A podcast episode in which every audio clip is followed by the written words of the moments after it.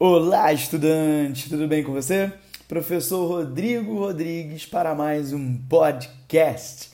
E o assunto de hoje é vamos ressignificar o erro. Gente, eu quero que você entenda que a tua jornada em direção à realização do teu sonho, que é a tua aprovação, vai ser uma jornada onde de fato você vai encontrar diversos obstáculos. E o caminho para o sucesso na vida é assim, tá?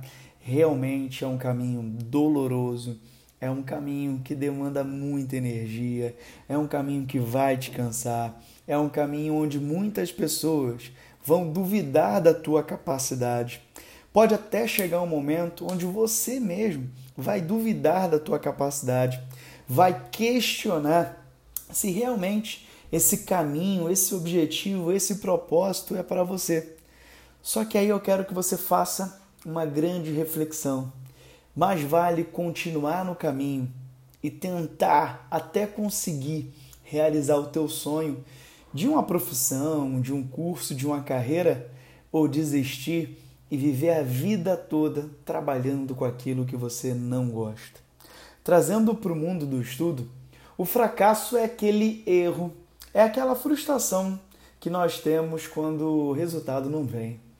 Então imagina que você vai tentar fazer 10 questões e termina errando 6 questões. Você vai fazer um simulado com 90 questões e aí você termina acertando 35, 40 questões, menos da metade, vai. E aí você já se depara com fracasso. Quantas vezes na vida você se deparou com fracasso? Algumas, né? E eu digo uma coisa: você ainda vai se deparar outras vezes com o que você chama de fracasso. Mas eu queria que você entendesse o erro, ou o que a gente chama de fracasso, como uma ferramenta de análise. De novo, ó, eu gostaria muito que você entendesse o erro como uma ferramenta de análise e não como uma ferramenta emocional. Porque, na boa, se você ficar reclamando, falando que isso não é para você, que é muito difícil, que não entra na tua cabeça, que você não é de exatas, que você é de humanas, ou que você é de biológicas, que você não é de humanas, chances são, eu te garanto, tá? Que isso não vai resolver o teu problema.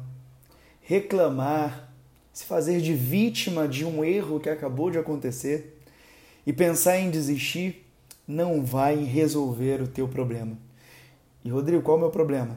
Eu preciso aprender aquilo que eu não sei. E eu garanto que você sabe muito mais do que você não sabe. Só que lá no dia do teu concurso vai cair exatamente aquela questão que você ainda não tem o domínio. Então eu quero que você olhe para o erro. Dez questões, acertei três, Rodrigo.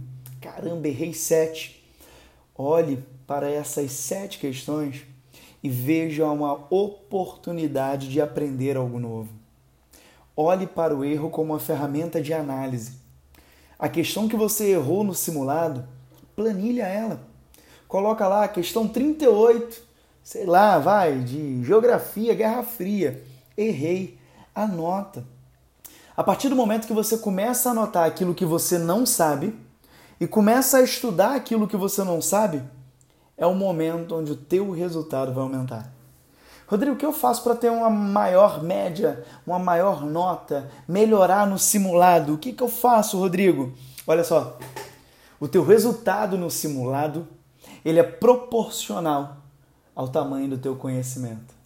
Se você quer aumentar o teu resultado no simulado, você deve aumentar o teu conhecimento. E para isso você precisa aprender aquilo que você não sabe, porque se você só falar que errou Guerra Fria e no próximo simulado tem Guerra Fria de novo, chances são que você vai continuar errando. Você só vai acertar quando você encarar o teu erro.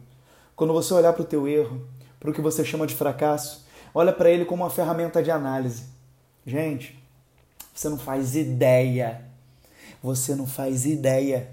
Sério, você não tem noção da quantidade de ensinamentos que o fracasso carrega com ele.